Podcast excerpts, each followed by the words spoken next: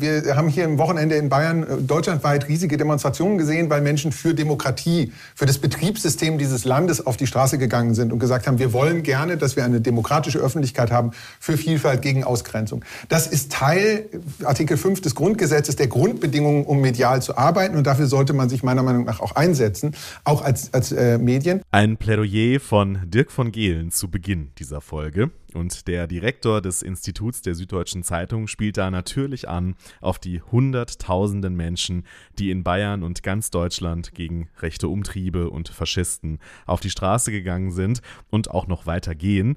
Anlass war die Recherche von Korrektiv, ihr habt es alle mitbekommen, über ein Treffen von unter anderem Vertretern der neuen Rechten, der identitären Bewegung und Politikern der AfD in Potsdam. Und Dirk weist, wie ich finde, sehr zu Recht darauf hin, dass auch Medien dabei die Verantwortung haben, sich zu positionieren. Neutralität, klar, ist ein hohes Gut im Journalismus, aber der alte Spruch, einen guten Journalisten erkennt man daran, dass er sich nicht gemein macht mit einer Sache, auch nicht mit einer guten, von Hans-Joachim Friedrich, viele kennen ihn wahrscheinlich. Der Satz stößt hier wie doch öfter mal, finde ich, an seine Grenzen. Wenn manche Leute von Massendeportationen fantasieren und an der Demokratie sägen, kann man nicht neutral bleiben. Und da sind wir auch irgendwie schon mittendrin im Thema dieser Episode. Wie ist es eigentlich generell bestellt um das Verhältnis von Medien und Gesellschaft? Der hohe Anspruch der Medienbranche ist ja, die Gesellschaft abzubilden, wie sie ist. Und wir fragen uns heute, wie gelingt das denn so im Jahr 2024 mit all den Krisen, der Polarisierung und den Konflikten? Großes Thema, gebe ich zu, aber wir wollen jetzt mal ein paar Aspekte zumindest davon beleuchten. Starten wir rein. This is Media Now, der Podcast der Medientage München.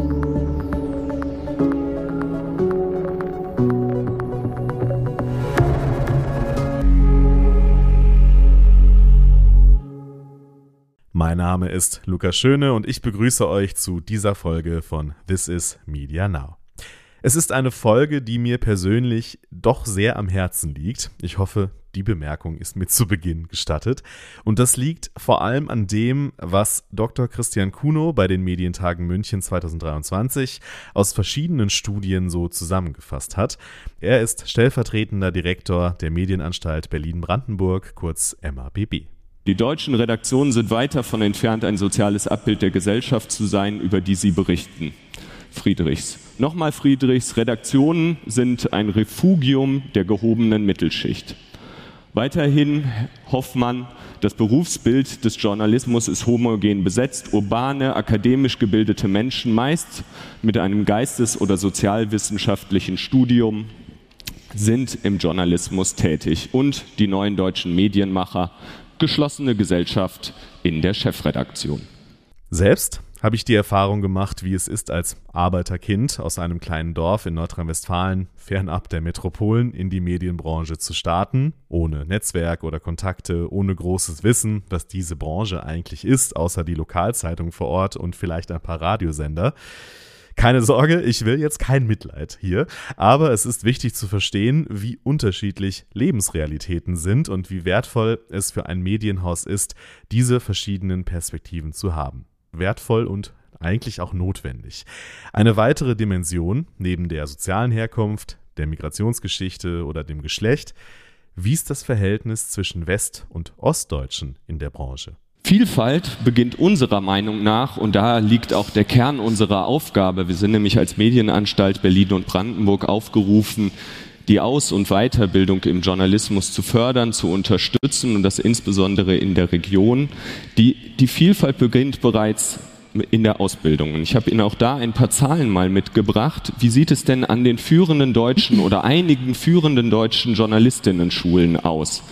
Wir sehen 2018, 19 im Jahrgang der Axel Springer Akademie fünf Ostdeutsche, 66 Westdeutsche. Katholische Journalistenschule, zwei Ostdeutsche, 34 aus Westdeutschland. Nannenschule, immerhin zwei von 16. Burda Journalistenschule, ein Ostdeutsche, ostdeutsche Schülerin oder Schüler, ähm, bei 23 aus Westdeutschland. Nochmal evangelische Journalistenschule, ähnliches Bild und es tut mir wirklich leid, Frau Atterlei, aber äh, RTL-Journalistenschule null Ostdeutsche. Das kann man jetzt umrechnen, dann sieht man, wenn man diese absoluten Zahlen in Prozenten ausdrückt, 6 Prozent der Schülerinnen und Schüler an diesen Journalistinnen-Schulen kommen aus Ostdeutschland. In der Gesamtbevölkerung, und dann reden wir über Repräsentation der Gesellschaft im Journalismus, sind es aber 15 Prozent, die in den ostdeutschen Bundesländern wohnhaft sind. Ja, leider nicht das einzige Missverhältnis in der Repräsentation zwischen Medien und Gesellschaft. Zu dem Thema gibt es übrigens beim Mediennetzwerk Bayern, für das ich ja auch arbeite, einen Blogbeitrag mit weiteren Zahlen und Fakten. Den verlinke ich gerne in den Show Notes. Bei den Medientagen hat Pina Atalay, Journalistin bei RTL, TV-Moderatorin, die meisten werden sie sicher kennen, sie hat die Dimension und die Auswirkungen von diesen Ungleichgewichten aus ihrer Perspektive analysiert im Gespräch mit Moderator Richard Gutjahr. Ich finde, Vielfalt hat so viel äh, mitzuerzählen. Es ist tatsächlich nicht nur die Migrationsgeschichte, nicht nur Frau zu sein oder Ostdeutsche zu sein. Und es ist ja auch wichtig zu sagen, immer so die Ersten. Ich war die Erste mit Migrationsgeschichte bei den Tagesthemen und so weiter. Und ähm, äh, ich finde aber dieses Multiple so, so wichtig. Ich bin so das beste Beispiel. Ich bin wirklich auf einem Dorf groß geworden. Also die Bösingfelder würden sagen, es ist ein Ort und kein Dorf, 3900 Einwohner. Hab nicht studiert, habe nur Abitur und das auch gerade so irgendwie gekriegt, weil man mich eigentlich eher auf die Hauptschule schicken wollte als türkisches Kind ähm, und bin dann quasi über den Lokalfunk mit 19 über ganz viele Wege zum Fernsehen und so weiter. Frau, Migrationsgeschichte, also ganz viele Parameter, die eigentlich nicht dazu führen sollten, dass ich irgendwann mal erste Journalistin RTL werde. Eigentlich ein Wunder, fast ein Wunder sozusagen, genau. Und ich denke mal, es darf aber eigentlich kein Wunder sein. Why? Ja, ich bin ja auch hier geboren und äh, eigentlich sollte es kein Wunder sein. Mhm. Und wenn ich hier mal so gucke, ich sehe ganz viele junge Frauen, äh, die hoffentlich alle Journalistinnen schon sind oder werden wollen oder wie auch immer. es ist halt auch ein weibliches Thema, ja. Äh, Gerade wenn es dann hochgeht in die Chefredaktion, Programmdirektion, nimmt sich RTL auch nichts. Geschäftsführungen sind meistens Männer. Ähm, in meinem Job jetzt als Moderatorin, gerade als Nachrichtenfrau, ist es sehr gemischt, würde ich sagen. Da sind wir so gleich auf, Männer und Frauen. Ähm, da fallen dann eben so andere Sachen wie die soziale Klasse auf. Also ich habe ein Buch darüber geschrieben, da kann man eben viel darüber reden, dass es und deswegen glaube ich auch ostdeutsche Biografien schwieriger haben, auch Migrations Kinder mhm. es schwieriger haben, mhm. weil man dann doch eher aus einer anderen sozialen Schicht vielleicht kommt. Ja, das hat ganz viel damit zu tun. Man hat die Connections nicht so sehr. Also äh, als es um Praktikumplatz in der Schule ging, war ich froh, dass ich irgendwas gefunden habe. Während meine Freundinnen und Freunde irgendwie, ja, du kannst bei der Anwältin und du kannst bei der Ärztin. Solche Freunde die hatten so meine Netzwerke, Eltern. Die, die wurden Netz, vererbt. Genau, genau. also mhm. dieses Netzwerk ist nicht mhm. da. Das musst du dir holen. Und ich kann immer nur empfehlen, das hast du auch gesagt, flexibel sein, dann zieht man halt mal um, dann macht man einfach, das funktioniert dann irgendwie. Irgendwie hat das bei ihr geklappt. Ein Glück für uns alle, um das an der Stelle mal zu sagen. Aber irgendwie kann ja nicht immer ein Maßstab dafür sein, wenn es um eine vielfältigere Besetzung von Medienberufen geht. Juliane Leopold, Chefredakteurin Digitales von ARD aktuell, hat bei den Medientagen ergänzt. Wir reden ja nicht nur über Herkunftsdiversität, sondern auch Schichten- und Klassendiversität. Und wir müssen uns klar machen, es gibt einfach einen ganzen großen Teil von Menschen in Deutschland, für diesen Nachrichten überhaupt nicht relevant oder das ist überhaupt nicht das, wo, wo das, sich das Leben drum dreht oder Medienkompetenz. Da geht es einfach darum, wie man irgendwie durch den Tag kommt und wie man, ähm, also ja, wie man über die Runden kommt, auch am Ende des Monats. Ähm, und das Aufwachsen in so einer Familie bedeutet weniger Kontakt zu Medien, weniger Kontakt zu Nachrichten, auch weniger Relevanz von Journalismus im Alltag. So, und dann ist es auch ziemlich klar, dass der Gap größer ist, das aufzuholen und dieses Interesse zu entwickeln, äh, um daraus ein Berufsbild oder ein Berufsideal zu machen. Wie können wir diesen Gap also jetzt überwinden? Denn dass das wichtig ist, haben wir nicht zuletzt durch sowas wie die Bauernproteste festgestellt und wie ich finde generell, wenn es zum Beispiel darum geht, über den ländlichen Raum zu berichten, was allzu oft aus einem urbanen akademischen Umfeld herausgetan wird. Und das ist natürlich nur ein Beispiel von vielen, wo Berichterstattende und die Menschen, um die es geht, doch ziemlich weit voneinander entfernt sind. Die MABB hatte da eine Idee und hat das Projekt Voices of Brandenburg ins Leben gerufen, das sich eben genau an die Zielgruppe richtet, die bisher eher wenig Berührung mit dem Journalismus hatte. Christian Kuno erklärt's. Sechs Monate sozusagen Crashkurs für solche Leute, die vielleicht noch gar nicht viel Berührungspunkte mit dem Thema Journalismus hatten, aber in den sechs Monaten A, das Interesse geweckt werden soll und vor allen Dingen gezeigt werden soll, sie können es, wenn sie sich wenn sie sozusagen die richtigen Programme durchlaufen, wenn sie eine Ausbildung erfahren, weil Journalismus, das wird ja häufig gesagt, ist auch vor allen Dingen Handwerk. Was passiert da? Drei Phasen in den sechs Monaten. Die erste ist eine Kick-off-Phase.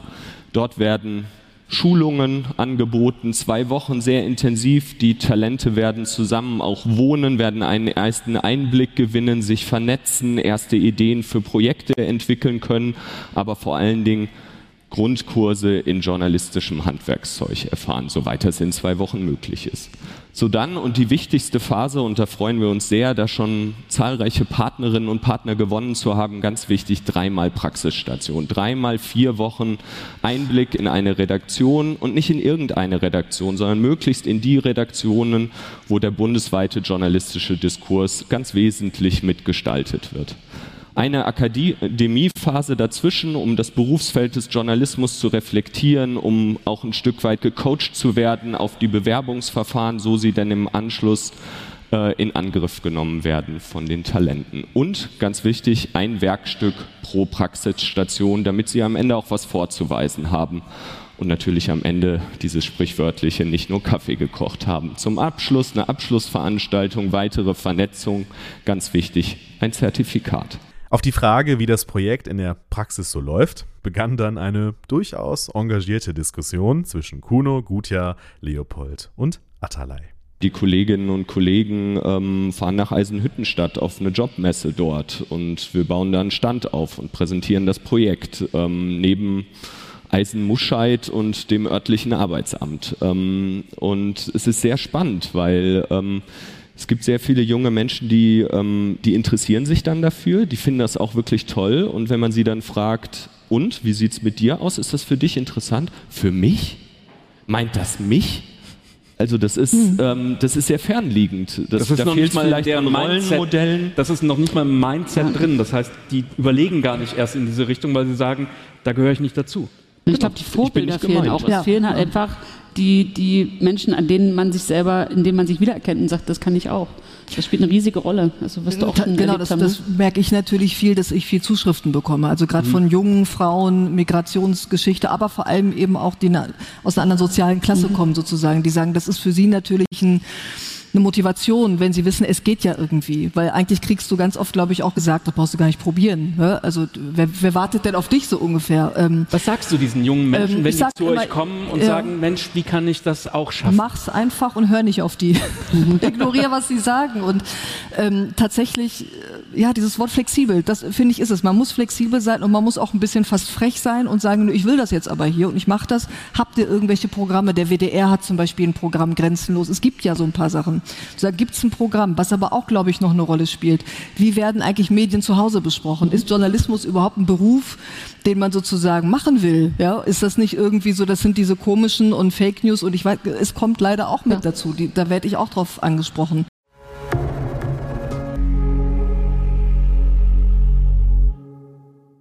Ja, eine vielfältig besetzte Medienlandschaft ist sicher ein wichtiger Faktor, um Vertrauen zu schaffen zwischen Medien und Publikum, beziehungsweise, so zumindest die Hoffnung, Vertrauen ein Stück weit zurückzugewinnen. In welcher Gemengelage wir in dieser Beziehung Medien und Gesellschaft so grundlegend aktuell stehen, das hat bei den Medientagen unter anderem die Vizepräsidentin des EU-Parlaments Katharina Barley von der SPD pointiert zusammengefasst wir leben im Moment gerade in so einer, in so einer Phase, wo, wo man überall Unsicherheit spürt. Aus ganz unterschiedlichen Gründen. Also das kann beim Klimawandel anfangen, ne, wird immer wärmer alles und Flut und so weiter. Wo führt denn das hin? Ähm, das geht über die Außen- und Sicherheitspolitik derzeit sehr massiv weiter, aber es ist eben auch, und das betrifft mich persönlich auch, dieses Gefühl, worauf kann ich mich eigentlich noch verlassen? Und ich bin ja nun noch ein bisschen älter. Ähm, so diese klassischen Medien, Tagesschau 8 Uhr im ersten, das ist auch nicht immer alles perfekt recherchiert und die machen auch Fehler. Aber zumindest habe ich denen noch nie unterstellt, dass sie mich irgendwie manipulieren wollen. Mhm. Und das stirbt ja zunehmend aus, auch das. Also ich glaube, für unsere Gesellschaft ist die ganz große Gefahr ähm, tatsächlich eine, eine insgesamt auf der einen Seite eine Verunsicherung und auf der anderen Seite durch die Bubble, in der, in der man sich dann befindet, die auch durch KI gefüttert wird, eine Versicherung, dass die Bubble, in der man sich selber aber befindet, die einzig richtige ist. Und dadurch auch eine Polarisierung. Sie spricht von dem so wichtigen Faktor Vertrauen. Und das leidet zusehends, wenn wir uns mal kurz die Zahlen anschauen gab es während der Pandemie noch einen leichten Anstieg des Vertrauens in die Medien. So sinkt das Vertrauen aktuell leider wieder und vor allem steigt die Zahl derjenigen, die den Medien sogar feindselig gegenüberstehen. So zeigen es Zahlen aus der oft zitierten Mainzer Langzeitstudie Medienvertrauen. Ursachen hat das viele, unter anderem ist es allgemein ein Trend, dass das Vertrauen in etablierte Institutionen sinkt. Das trifft zum Beispiel auch staatliche Organisationen und Parteien. Ein Zeichen von den vielen Konfliktlinien in unserer Gesellschaft. Eine davon ist, dass die Schere der Menschen, die digital fit sind, und derjenigen, die nicht so sehr digital unterwegs sind, doch auch immer weiter auseinandergeht. Was tun, Dirk von Gehlen? Dieser Frage ist er beim Trendevent des Mediennetzwerk Bayern Ende Januar nachgegangen. Was ich sozusagen als Aufgabe sehe an der Digital Divide, die wir auch gerade äh, gehört haben, ist, nochmal nutzerzentriert zu denken oder nutzerinnenzentriert zu starten. Also zu überlegen, wo sind denn die, für die ich Programm machen will, so ähm, oder für die ich sende und die wir erreichen wollen. Und dann kommt man relativ schnell dazu, dass der eigen, die eigene Selbstwahrnehmung, also diese anekdotische Evidenz, dass äh, jeder irgendjemand kennt, der auch schon auf, Snap, der auf Snapchat ist und dann weiß man, wie die Gen Z ist, so, dass man da ganz oft in Fallen tappt, auch durch eigene blinde Flecken. Ähm, also da gehört das Zuhören, auch das ist vielleicht eine Floskel, aber sie wird halt leider zu selten umgesetzt. Das Zuhören ins Publikum gehört zum, zum journalistischen Arbeiten dazu. Und ähm, wenn man das tut, dann ist man, glaube ich, auch eher davor gefeit, in, dieses, in diese Digital Divide zu verfallen. Also weil dann bin ich halt schon näher an denen, für die ich ein Programm machen will oder an die ich senden will. Wer sich das ganze Trend-Event des Mediennetzwerk anschauen möchte, da findet ihr natürlich einen Link in den Show Notes. Aber jetzt erstmal hier im Podcast bleiben. Da hat sich gerade bei Dirk ein bisschen der Kreis geschlossen zum ersten Teil des Podcasts. Wenn ich Menschen mit verschiedenen Erfahrungen, Lebensentwürfen und Hintergründen beschäftigt habe, können die in den Gruppen, zu denen sie gehören oder aus denen sie kommen, besser zuhören, weil sie wissen, welche Sprache gesprochen wird und welche Dinge dort wichtig sind. Und wenn man dann gut zugehört hat, im besten Fall, kann man die Angebote besser zuschneiden. Man kann in unterschiedlichen personalisierten äh, Segmenten ja den gleichen Inhalt transportieren, aber jemanden, der heute schon, jetzt mache ich mal das Klischee auf, der heute schon sehr alt oder schon, schon etwas älter ist und der Boomer-Generation zugehörig ist, kann man das vielleicht anders erzählen als jemand, der eher jünger ist und eine andere Sprache wählt. So, das heißt ja nicht, Personalisierung heißt ja nicht, dass, dass sozusagen der Inhalt verloren geht, sondern der Inhalt bekommt einen vielleicht ein bisschen passenderen Zuschnitt. Also nehmen Sie mal mit Kleidung. Bisher haben wir alle immer die gleiche Hose getragen ähm, und das kann man ausrechnen, die passt dann niemandem, wenn sie durchschnittsgroß ist und heute können wir alle eine passende Hosengröße haben. Das ist ja, deswegen sind wir ja nicht nackt, sondern wir fühlen uns vielleicht noch besser. Passende Hosen, so wichtig. Das ist also der eine Schritt. Inhalte, die für alle relevant sind, jeweils nutzergerecht zuzuschneiden. Aber es könnte sogar noch weitergehen. Ich glaube, dass Personalisierung oder Hyperpersonalisierung im zweiten Schritt aber auch heißt, dass wir unterschiedliche Inhalte bekommen können. Also äh, der erste Schritt, den, den wir alle immer sofort sehen, ist, es gibt eine große Badewanne voll Inhalt und dann nehmen wir halt unterschiedliche äh, Gefäße raus. Aber das richtig Spannende ist, wenn du eigene Sensoren mit dir trägst, also wir nennen das Smartphone, du hast sozusagen ein Gerät dabei, das dich misst und dann gibt es halt Informationen, die jetzt auf dich und deinen aktuellen Zustand zugeschnitten sind. Da kann auch komplett neuer Inhalt entstehen, der vielleicht, und das ist ja total spannend, auch dann nur nur für dich erstellt wurde, also für niemanden sonst. Also dein exklusiver Inhalt, das fühlt ja sich das Ego vielleicht auch geschmeichelt. Also wenn man das aus der anderen Perspektive betrachtet, ist der, der Niedergang des Durchschnitts vielleicht gar kein Problem, sondern viel, viel spannender, weil ich habe diese coole Spotify-Playlist. Also daran kann man das, finde ich, gut illustrieren, was bei Musik gerade passiert, dass sich das sozusagen hin zu einer sehr stark auf mich zugeschnittenen Welt bewegt. Und damit können wir den nächsten Kreis konstruktiv schließen, denn so eine Hyperindividualisierung kann Vertrauen, da ist es wieder, zu einer Medienmarke schaffen und oder stärken, weil der User dann merkt, ah, da versteht mich jemand, da weiß jemand, was mich interessiert und was mir wichtig ist.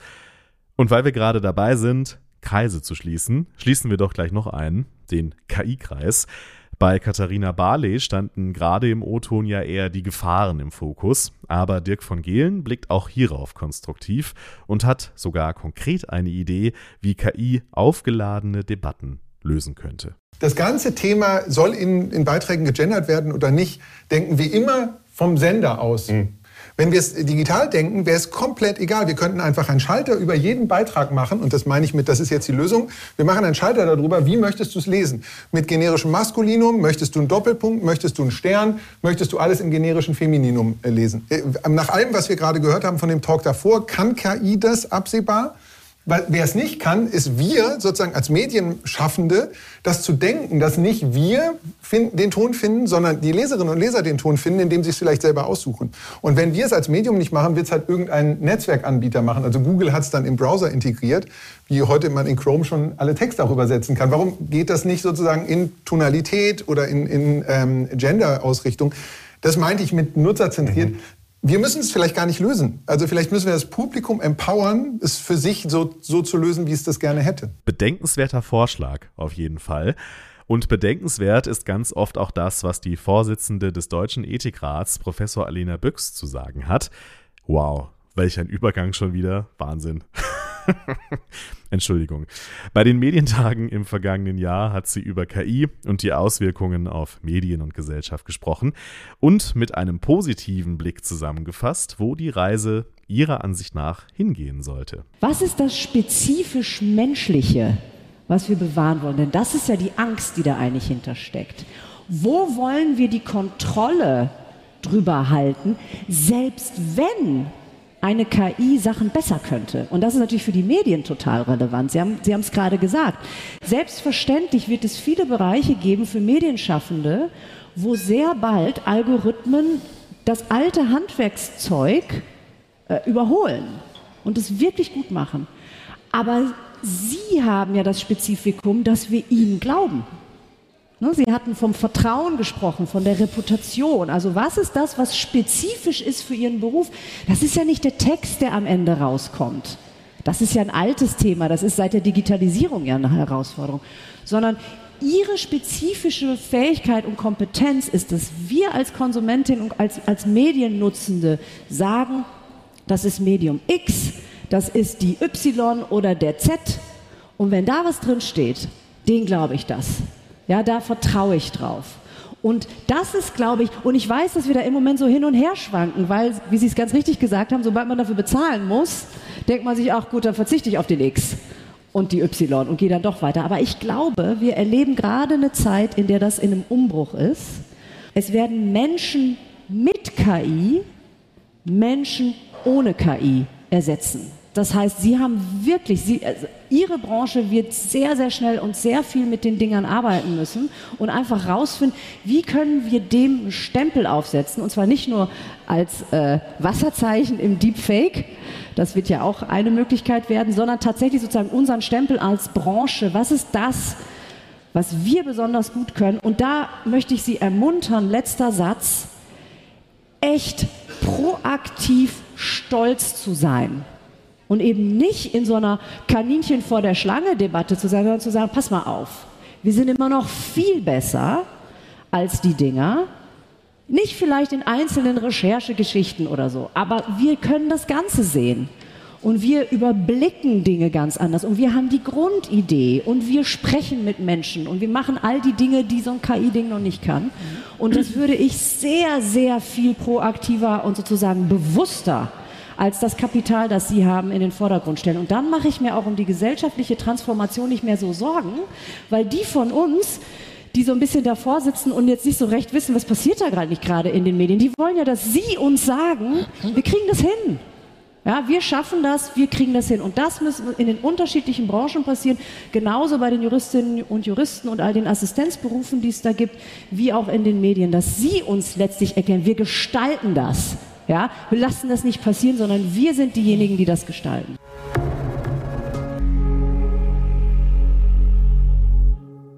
Wir sind diejenigen, die das gestalten, hat Alena Büchs gesagt. Und ich finde, das kann man auf vieles legen, was wir in dieser Folge gehört haben. Ja, die Herausforderungen sind groß. Die Beziehung zwischen Medien und der Gesellschaft, die ist kompliziert, aber wir haben einige Ansätze gehört, wie es anders und vielleicht besser gehen kann. Damit entlasse ich euch aus der Folge heute, weise aber vorher noch schnell auf unseren neuen Newsletter zum Podcast hin, in dem ich euch auf neue Folgen hinweise und zusätzliche Infos und Einblicke geben möchte. Gerne abonnieren, wenn ihr wollt. Los jetzt. Das war's von mir. Macht's gut, bleibt stabil und bis zum nächsten Mal. This is Media Now, der Podcast der Medientage München.